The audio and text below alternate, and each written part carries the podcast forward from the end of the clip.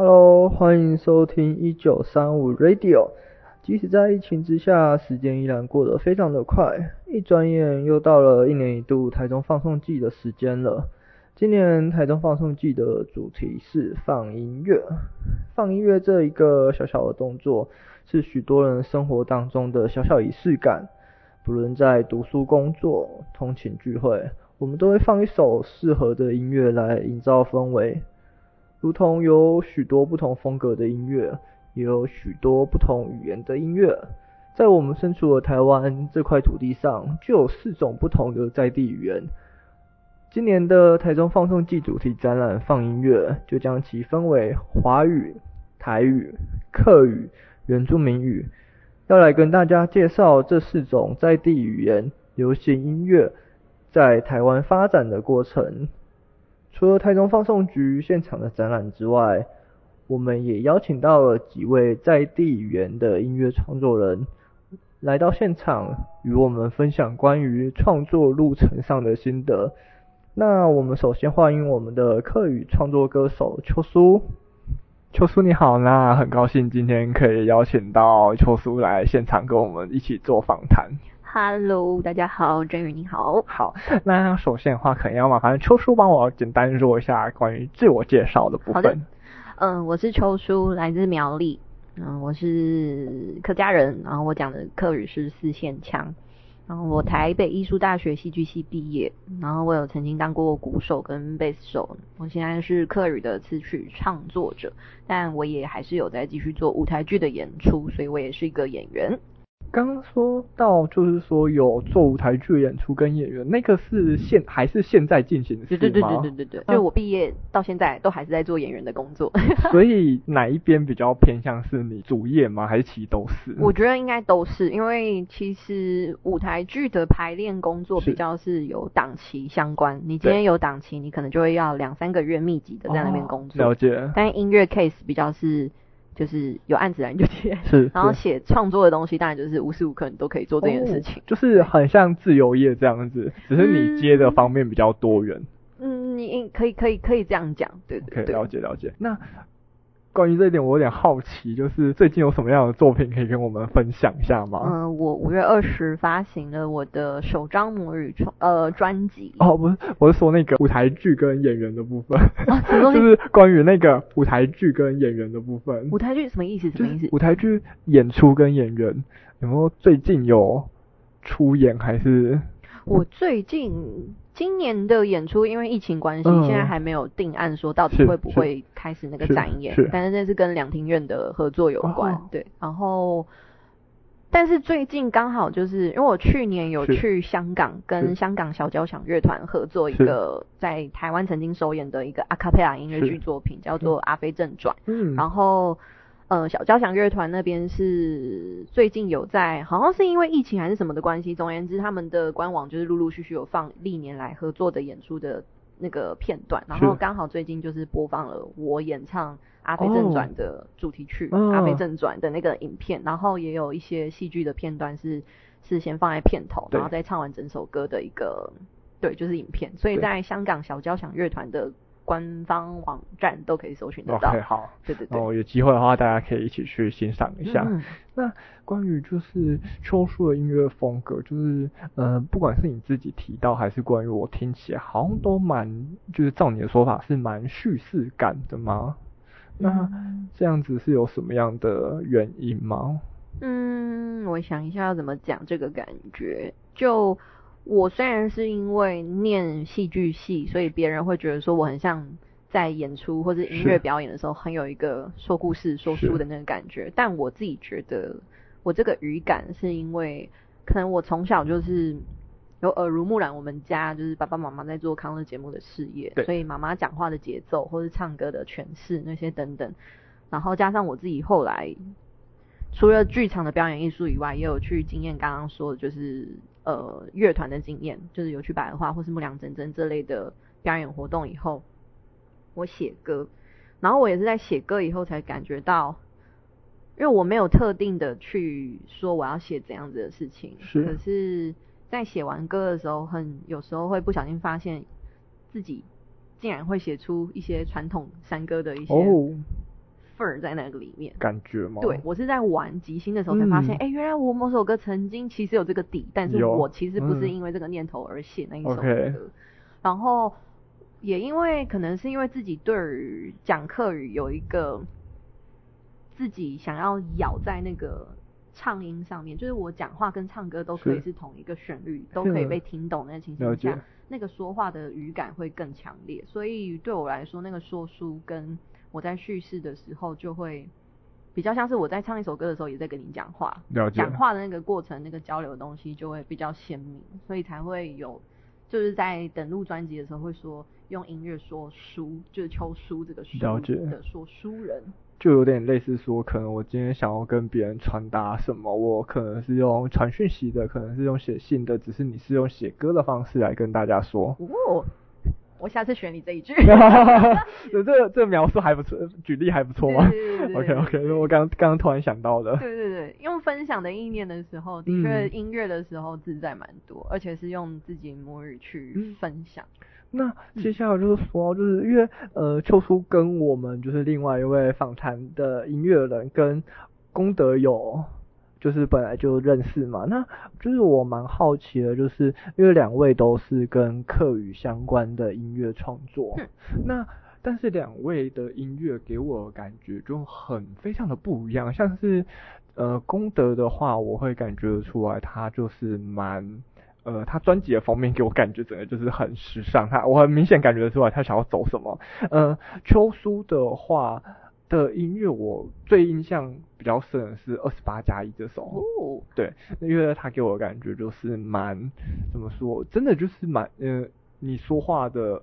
应该说唱的方式，我刚刚不小心讲成说话，因为真的很像。我一开始，如果你还记得的话，一开始不会，不是会有念那些一二三四五六，是那些你用念的也可以。对，没错，就是那，我刚刚就在想那个，对对对，那个真的就非常是在诉说的感觉。然后我感觉你就是在说一件怎么说很日常的一个记录，真的就是这种感觉，我觉得很日常。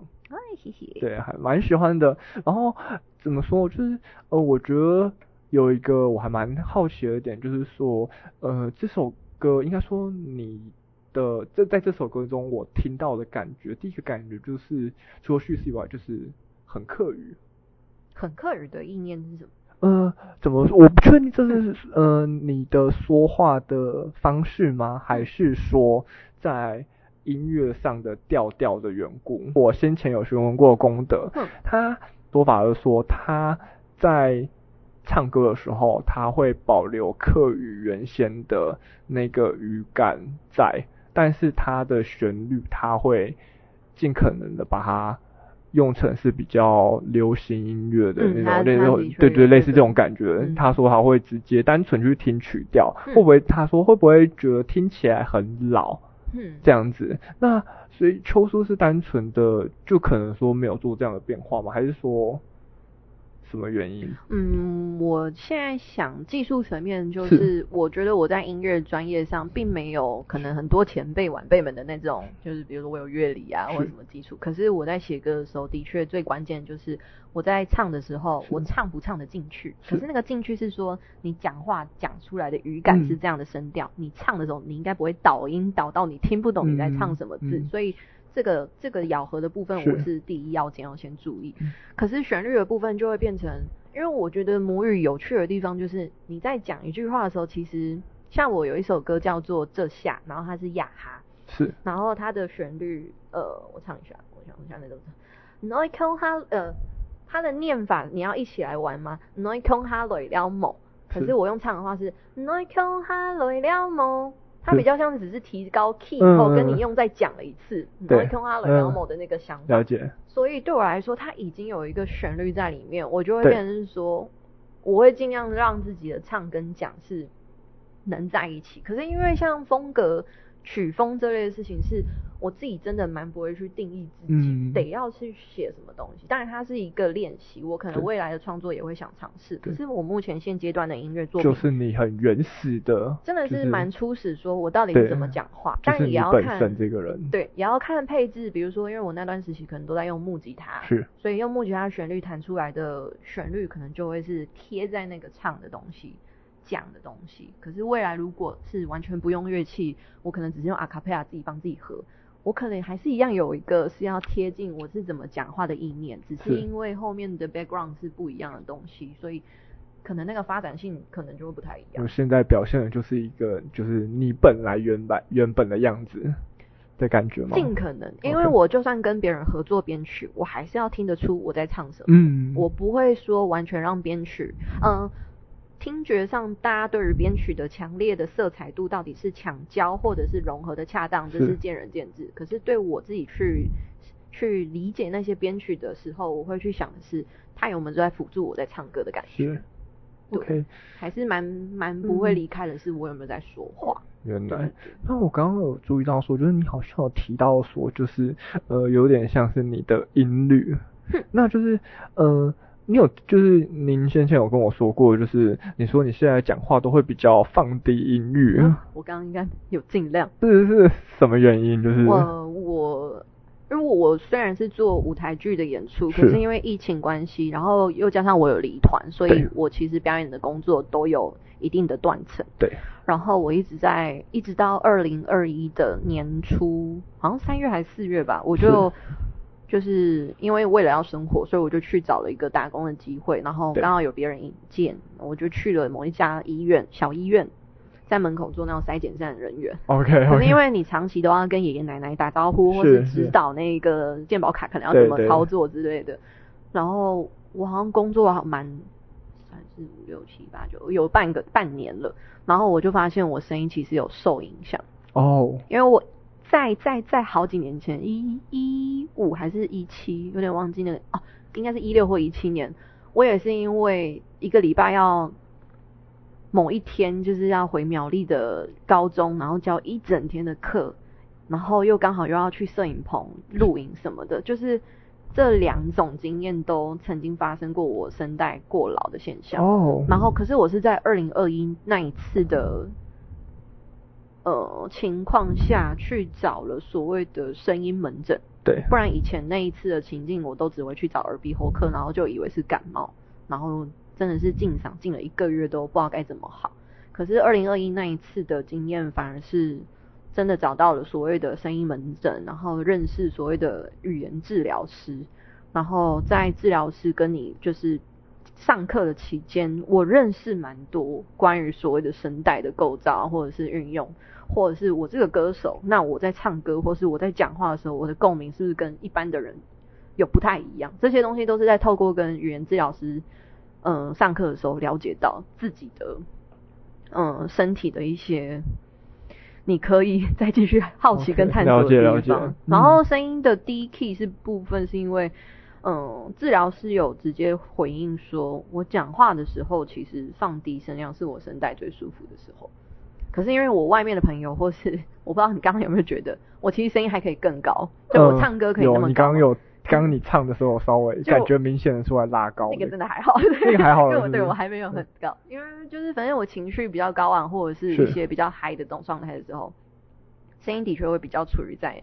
比较高 key 的那个状态，了解。对，但是现在的话，一直保持那个状态，对你的声带不太好，这样子。之前不会那样想，因为你真的就是很活泼的时候，你声音自然而然就是会那样发。可是因为我去年这样累过一次嘛，所以声音其实会蛮直接的提醒你说，你不要再那么用力，要休息。对，所以现在就就比较会有意识的知道自己安静，或者是自己的放低。放低那个调的那个方式讲话，不等于你是不是那种很冷漠啊？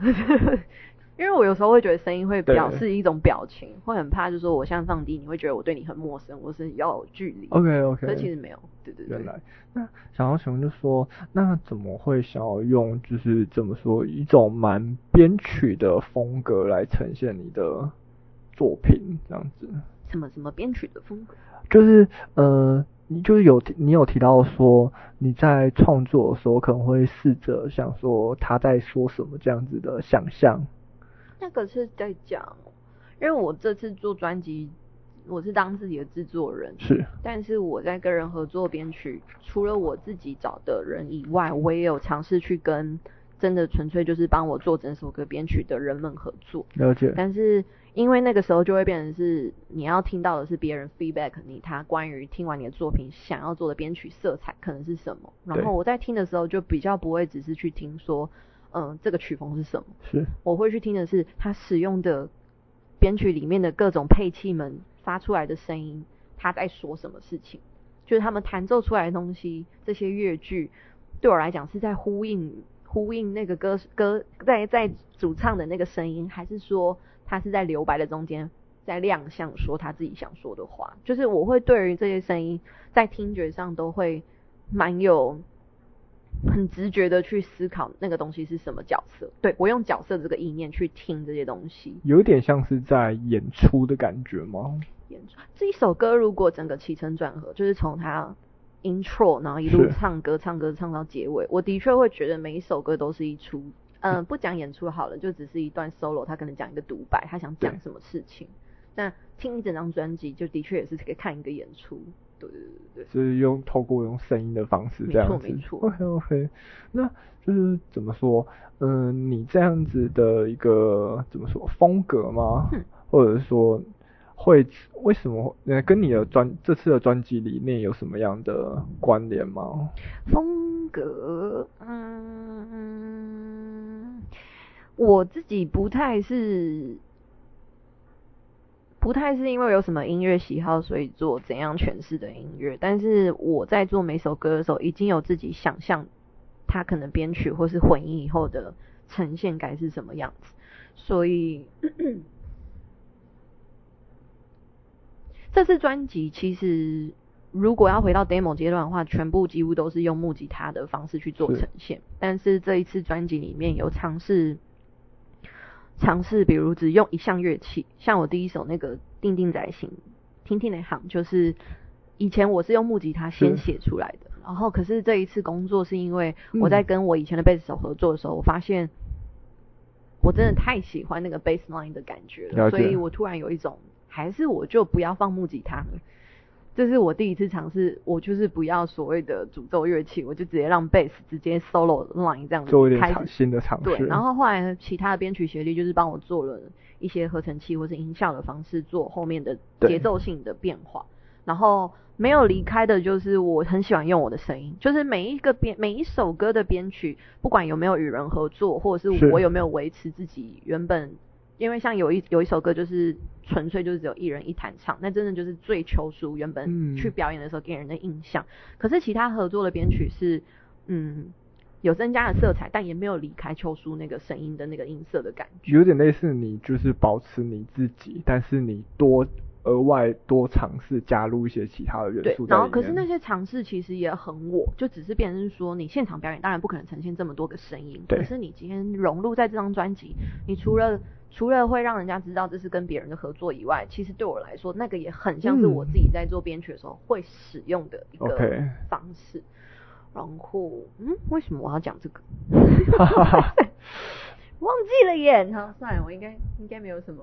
那像是就是最近即将要推出的新专辑，关于《等路》这一首专辑，为什么它是呃叫做《等路》这个名字？嗯，专辑的最后一首歌就是《等路》，然后《等路》在客语念作“等路”，台语的话是“单楼”。等路。对，就是母语这个字意思就是礼物，伴手礼。哦。对对对对，伴手礼，然后带个等路回家啊，OK OK，带等路啊。为什么会是就是等路跟伴手礼有关？嗯，等路跟伴手礼有关，它是个母语字，就是你去查 Wiki 的话，你就会看到可能客语或者是闽南语的那个字义，它就是会解释成这个礼物。对，可是对我而言。首先是第八首歌等等等路，它本身歌词里面就是有提到这个字，嗯、就是在哪里呢？说好要给我的礼物。对，等路这个字。对。可是这首歌以前是叫无人应声，就是我在参加原创流行音乐大奖的时候，等路这首歌原本是叫无人应声，也是因为歌词里面有提到这个事情。是。然后后来是因为写完歌跟唱完。那个比赛以后，我突然觉得这首歌其实能量是属于比较有有想要带着盼望去、嗯、去等候一些事情发生，谁能给我一个温暖的家，给我一个什么什么一整天的能量之类，所以我才会觉得“等路”这个词，它那个礼物的意念以外，然后等待某个路径，等待某个希望发生的那种盼望的感觉，对我来说比较切合那一个那一首歌的能量的状态，所以我才会后来把那个无人应声改回等路。然后专辑的话则是，就是觉得等路这个词其实蛮能聚合我每一首歌的心路历程，然后以及。除了心理上的变化跟写歌的每一首歌的产出的那个历程以外，我其实，在音乐制作的时程上面，我也觉得我心境很像，嗯，就是经验了这一些高压 什么之类的，对，单楼的，对，就是那个礼物的东西，它并不是说只是漂漂亮亮的做一个什么东西，然后包给你，可能是一个集合。他经验了很多事情是你不知道，可是他很丰富，嗯、它丰富了这个礼物的层次。在送礼物之前，我们有点很单纯的，就是我想到的是，我可能准备一个东西，想要给我很心爱的人，嗯、但是我不知道我该怎么准备，我不知道该准备什么，所以我也是花了很多时间做功课啊，或什么。可是我在送出礼物之前之后，那个心境真的就是那个期待那个东西发生，然后收到那个礼物的人，那个心境会是什么，我们也不知道。可是你就是知道那个对象，不管是你或是我，是他那个想象的空间都很大，然后你不会知道，比如说。你可能拿到一束花，可是也许这个人是冒着冒着风雨去，终于找到某一家店，所以才买回这一朵花。什么？就是这些想象真的很多很多，所以对我来说，等路的那个意境，它并不是完全只有属于乐观的那一面，他可能也有很多情绪复杂的东西在那里面。所以整张专辑对我来讲也蛮多这样子的情绪是有在那一些曲目们做了一些起承转合。有，我有注意到就是关于秋叔在。对于歌曲的介绍，每一首歌曲你好像都会给它定义一个情绪或是状态吗？在成立到专辑的，那怎么讲呢？每一首歌都有自己的起承转合，可是当你要设计成放进专辑里面的曲目曲序。排序这件事情，我排了很多个版本。对，因为对我来说，第一个是我听这首歌，我会知道这首歌是怎么开始跟结束。可是当如果我要听一张专辑，我就会想成他要怎么写剧本。哦。就是会像剧场一样，就是我需要知道的是，我听这 opening 是什么，你要开始怎么带我进这个旅程，然后做了些什么事情。这个专辑的起承转合应该用哪几首歌去搭？对对对对对对，它并不是说我在写写专辑的时候就已经想好我第一首、第二首要怎么写，我反而是做完以后。我在有点在拼嘛，就看哪一首歌适合放在起承。很关键，真的超关键。尤其混音一出来，你真的是整个顺序都要再打掉重来。对，对我啦，我那时候，因为我已经对于歌曲有一个 demo 的理解，说我应该要怎么排。嗯、就是这一张，就是之前还没有现在曲序的时候，我自己写了画了 一个很初始，就是说这首歌该是什么，然后它进入了什么，然后那个画面是什么，这每一个画面对都是那一首歌。代表的一个状态，感觉，对对对。嗯、可是这个这一个画面后来没有被采用，因为我后来曲序又再打掉，对，重新 OK。因为我最我有看过，在今天之前我有看过，就是最终的画面，嗯，它是呃怎么说？它是非常有点像是很多颜料混杂在一起的样子，我觉得就蛮符合说就是很多的情绪这个感觉，就是给他给我感觉是。很像是很多的情绪混在一起，然后因为它你从颜色上来看的话，感觉得出可能有好的情绪，有不好的情绪，但是它全部都混杂在一起，给我情绪很丰富的感觉。嗯，我自己是觉得在在演唱歌的时候，当然现在讲话真的超不准，因为我讲话超现在整个喉咙，哈哈哈，没关系。就是我唱歌的时候，音色其实会有一个。别人觉得纯净的事情，当然我不是美声，可是其实我声音可以玩很多事情。但这是在等路的表现上，我觉得我有尽量让作品可以有个整合，也包括这次的专辑视觉，就是这个视觉除了是矿石出来以外，我自己觉得，嗯，在每首歌的声音状态不一的情形下，我都用了当时最好的、最好的。方式去呈现，因为我我演唱每一首歌的录音阶段，声带其实那时候也是有问题，oh. 对，所以后来大家听到的东西都是我那时候最接受、最愿意去包容当时声音的状态去做的录音的呈现，最适当的一个是，那是我当下最好的呈现了，嗯、对对对，因为我其实曾经批判过，说我是不是要再重新录掉那些声音，可是，是我觉得就像这个这个视觉给我的感觉吧，就是我接受每一个发生。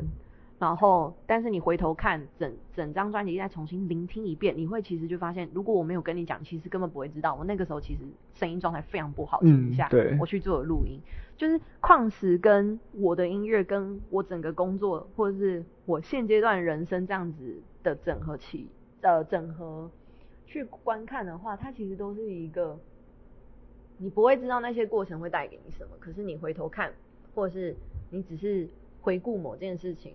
它都会是有一个很美的呈现，或者是你会发现那些东西其实是值得，或者是说，嗯，啊，好难讲哦。反正我觉得是美的。你当时觉得超痛苦的事情，对，你现在聆听，你还是觉得哦，原来是值得的，或者是哦，原来你没有那么不好，没有那么糟。对，因为我很容易先入为主去批判自己。自己的声音可能毁了我的编曲的伙伴们的用心呢、啊，或者是我没有把那个特色展现出来。可是我发现其实就是是不错的，接受自己本质的样子蛮蛮蛮重要的。那个本质并不是好或是不好，嗯，所以每个就是你自己最真实的样子。每个石头的每个矿石、每个水晶的那个产出也是，就是他们被各个高压或者是什么情境下给制造出来那个样子。都会有人欣赏，并不是说一定要长得多正规正矩才会有人要。就是它最天然、最自然的一个模样。这也是我觉得，在没有办法定义定义自己到底是属于怎样子的音乐人，或者是怎样子的客语音乐创作，或者是我是什么风格，嗯，不知道这些前提下，我其实我的首张专辑对我来讲，就是我也想试试看，就是到底现在这样子呈现的秋叔的作品，会有什么机会跟谁共鸣，对啊。嗯，去找找看有什么样的跟你一样会 有所感觉。嗯，那就是关于说客语，因为最后是用客语创作嘛，但刚好像有提到说你之前也有过用华语或是用台语的一些经历。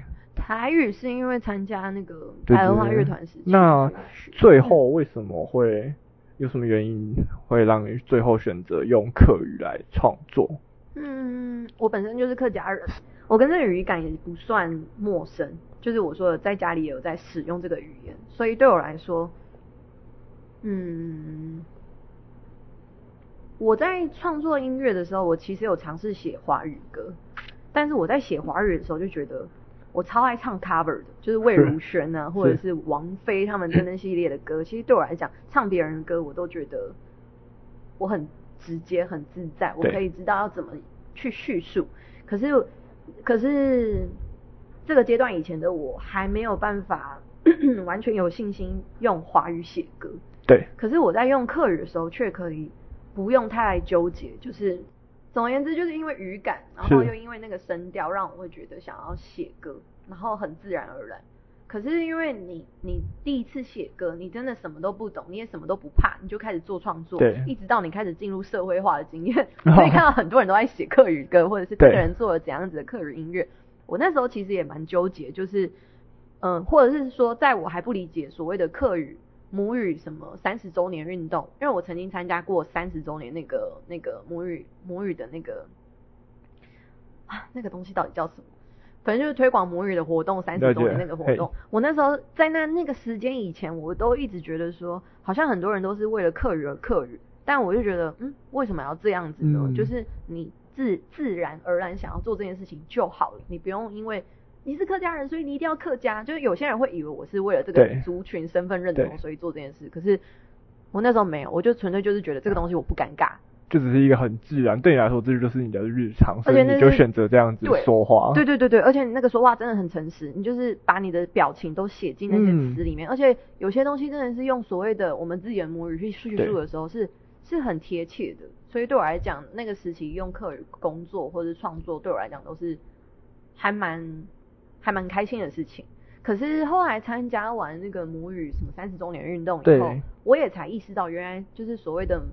因为以前台湾是不能讲所谓的方言或者什么，对对对对，然后所以我也是因为透过那些历史相关的事情去理解以后，才比较知道、嗯、哦，原来为什么大家会有一些状态是说要为了客语而怎么样怎么样那个动能，之前会有很批判的想法，或者是很不不舒服的那个状态，可是后来在理解有这样的一个历程历程以后，你就会变得比较要接受吗？对，大家可能有时候会有一些主持人会说，你就是有没有背负什么课语的责任感啊？嗯、我那时候就会一直很排斥，我没有、啊，没有，就只是顺顺其自然，就只是。可是自从理解以后，就会觉得好啦，也不要把责任看得太严重。可是的确，你你愿意做这样子的音乐的推广，是音乐的分享，用母语的话。其实某程度也是带了一点这样子的母语的意识，去跟跟不理解客语或是认识客语的人去做这样的分享交流。嗯，然后这样子的情形下，我觉得我也对很多很多很多人，包括我自己多了一些包容性。因为就是我说的，我在听音乐的时候会很容易去听你到底在讲什么。对。可是导音的过程，如果有人写歌。写的那个叙述真的导音导到我真的听到快受不了，我其实也是没办法听那首歌的。了解。可是后来去理解这些语感啊，或者是像客语有很多种腔调，嗯，又甚至我的四线腔，其实在苗栗或者是其他县市，同样讲四线腔的人，其实讲出来的语言其实还是会有不太一样的声调。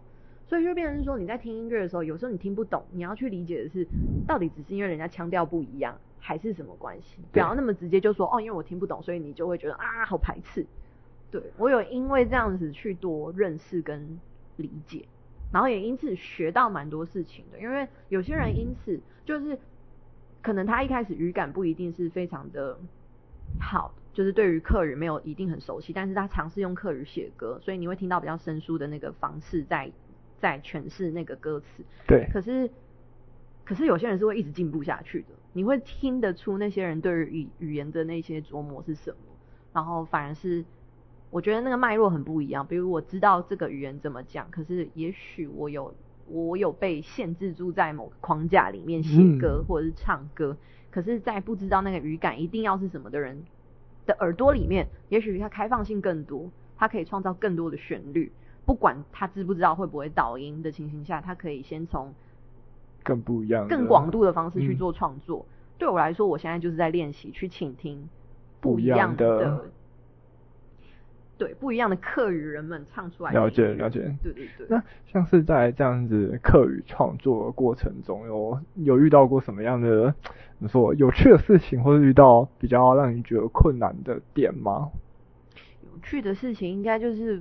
我觉得我写完，就是我说我不知道我有那个老灵魂在里面，对。但是我写完以后的某年某月某日，再再一次唱这首歌的时候，我会不小心，嗯，竟然会有三歌，嗯，竟然会有一些就是很老的旋律在耳朵里面，就是脑海里面，就是会突然觉得，哦，原来 原来我这个字可以这样唱，就是对。困难的话，我觉得比较是用另外一个方面，就是。我想要学习的事情，对，就是因为我有用自己现阶段的语感去写歌，尝试做自己的，就用自己的特质的方式去做创作。可是我自己会想要在学习的就是可以怎样开展我自己在于音乐性的广度。是，就是你刚刚提到，希望可以吸取不一样的。对对对。方式对对对，这件事情对我来讲不算是困难，因为对我来讲比较像是我还有意愿想要学习，就你想要去尝试不一样的。对对对对对。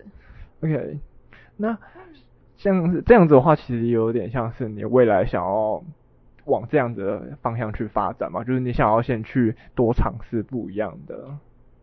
我觉得在这一次做自己的专辑已经有。已经有这样子的开放性在做尝试，嗯，所以对我来说，以后想要尝试的事情，打开广度这件事情，它未必是说我尝试了一个更新的什么方向，它也许对我来说还是我带着自己的，我还是一样有自己剧场说话的特质，或者是我的音乐的那个叙述性，它也许就是我自己的优势，或者是有点子的方式去做音乐的表演的诠释。我在做新的学习的时候，有没有可能把它融合在一起？因为我学到新的方法，我有没有可能让这个话说的更更有层次之类？我是这样想，而不是说去学了以后，我成了另外一个就是。对，没错。对，没有，不太是这样想。那秋素有想要就是透过自己的音乐作品，可能去影响或者是带给说可能听众什么样的东西或是感觉吗？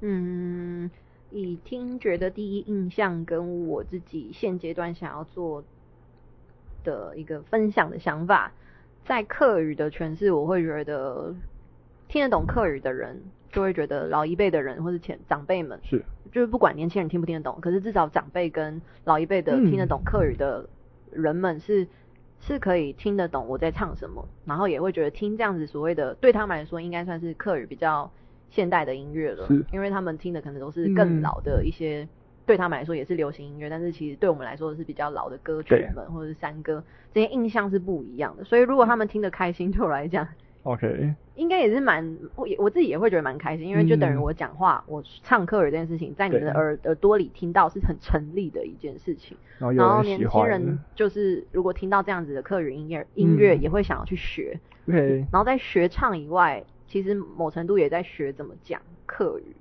可是，如果是听不懂、完全听不懂客语的人，我反而会蛮希望在音乐性上是有机缘，是可以让人家听到秋叔的声音以外，也听得出秋叔的心理。就是听到你这音乐的感觉，因为音乐就是一种，就是就算你听不懂，我也可以透过音律或者是情感去感受的一个声音的表情，那个心声。那个表演力是是有机会是可以被听的，这声音本身就有点像是一种语言一样了。这很浪漫，就是你听不懂人家在干嘛，对，是你听得很喜欢。就像我们听很多歌一样，有些人听韩语歌，有些人听日语，或者是听其他语言的歌，但为我们听不懂，但是还是可以感觉到那个意意境。就除了音乐的那个，不管是节奏性或什么，我觉得语言上，嗯、呃，也不管你到底听不听得懂，听音乐有很多。听觉上可以去切入的东西，可是我自己是蛮希望，我是能被听到那个情感的意识流吧。这件事情好私密哦、喔，可是那个交流对我来讲，真的会蛮让我觉得很有开心，对，是会开心的。OK，那像是嗯，目前就是对于台湾的客语的音乐，你有什么样子的？感觉或是看法吗？你说台湾的客语音乐吗？对啊，对啊。嗯，我自己我自己的话，是因为我很晚才要做，才决定要做专辑。是。然后在那之前，因为我开始写客语歌是在二零一六开始。对。可这之间其实有蛮多对其他人来说是新生代的人开始出来写客语歌，嗯、或者甚至是发专辑。然后那些人都很有自己的特色或是魅力。然后。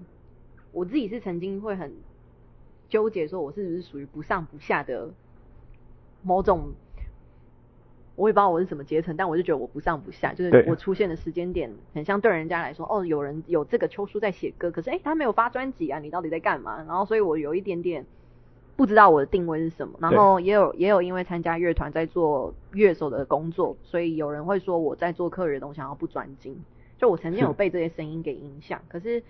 可是我后来也觉得，一方面也是有朋友在提醒，就是我可能也在我自己的时间历程，我就只是我写客语歌，只是因为我我想要说自己想说的话，然后可是我不是局限在说我一定要发发成一张专辑，说这这一首这一整个话啊什么什么的，然后一定要干嘛干嘛的，就。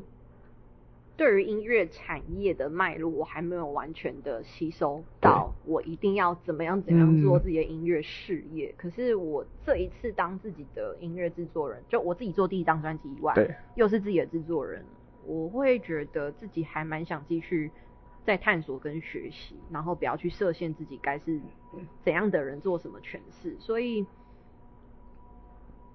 蛮多人。蛮多人在我发专辑以前，或是我发专辑以后，都有自己的样子。我也其实也在试着去感觉自己在发第一张专辑以后，还能酝酿成什么样子。对。那如果说是台湾的，因为台湾的客语音乐，相较于可能华语来说，它算是一个比较偏小众的一个圈子。嗯。那你觉得就是说客语？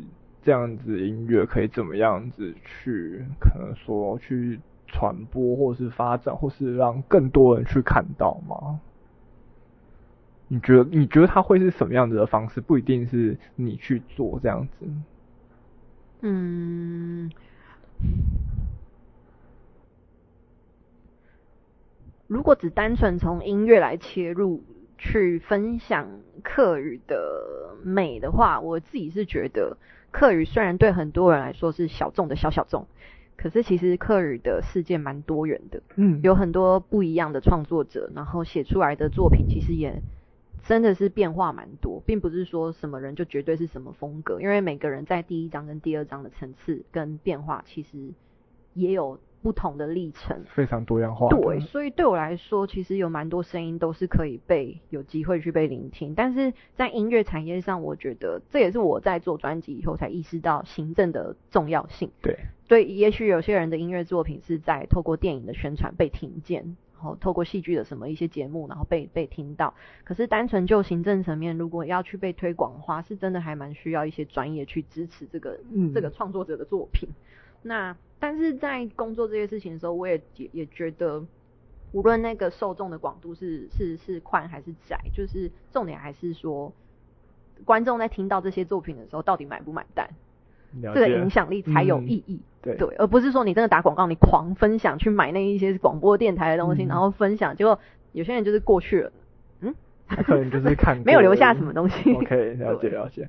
那虽然说从刚刚的呃访谈内容中大概已经可以知道答案，但还是要询问一下，就是说那相较于就是比较大众的语言音乐，嗯，那客语这样比较不容易被看见，是什么样的原因支持你这样子一直走下去？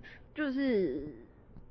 我觉得现在用母语来写歌，蛮大的原因是因为我想要跟自己保有一些连结性。是。有时候可能是在认识自己，但是蛮多时候是透过音乐在做抒抒发或者是对话。是。那些对话在做成现在专辑曲目的分享，可能是跟观众听众们的交流。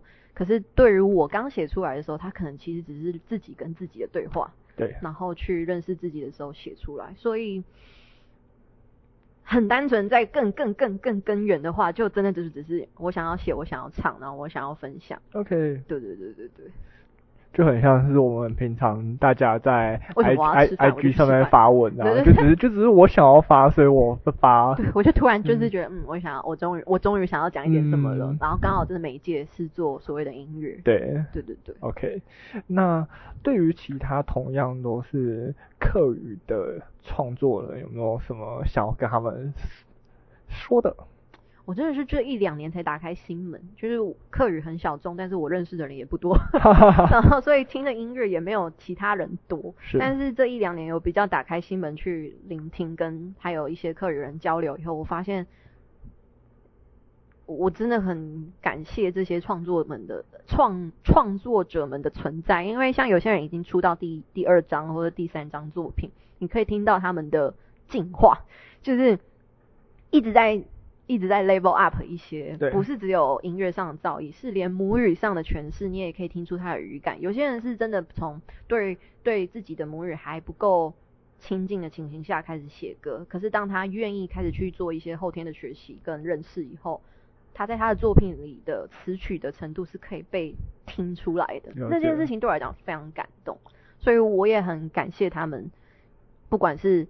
先出一张专辑，或者是继续发第二张、第三版本的人们，就是这些、这些、这些作品的分享，对我来说都有一种很引领我，或者是激励我，想要继续再去写歌，也去认识。对我来说是，嗯，继续去认识自己，还能不能再有什么样子的演化，这样子。原来，嗯，好，那。今天的访谈差不多就会到这里告段落。那谢谢秋叔今天来到现场接受我们的访问。那最后呢，因为恭喜秋叔最近也即将要推出自己的专辑了。那不知道会是在什么时候发行呢？我的专辑是在五月二十号发行。那我们这样子的话，我们可以在哪里看到它，或者是可以购买聆听的？呃，可以。嗯，我想一下要怎么解解释这件事情。等我一下。呃，五月二十正式发行，但是就是欢迎大家随时关注我的 Facebook 还有 Instagram，就是我会及时跟大家分享最新的资讯。好，然后也欢迎大家就是透过讯息或者是任何方式留言告诉我，就是听完专辑的心情是什么，嗯、因为我我最好奇的是这件事情。OK OK，没问题。那到时候应该也是会有在线上的合作的。公开。那大家如果听完之后有兴趣，那也请多多支持，不管是实体或是线上版的专辑。好，那今天就谢谢秋叔，谢谢振宇，好，拜拜。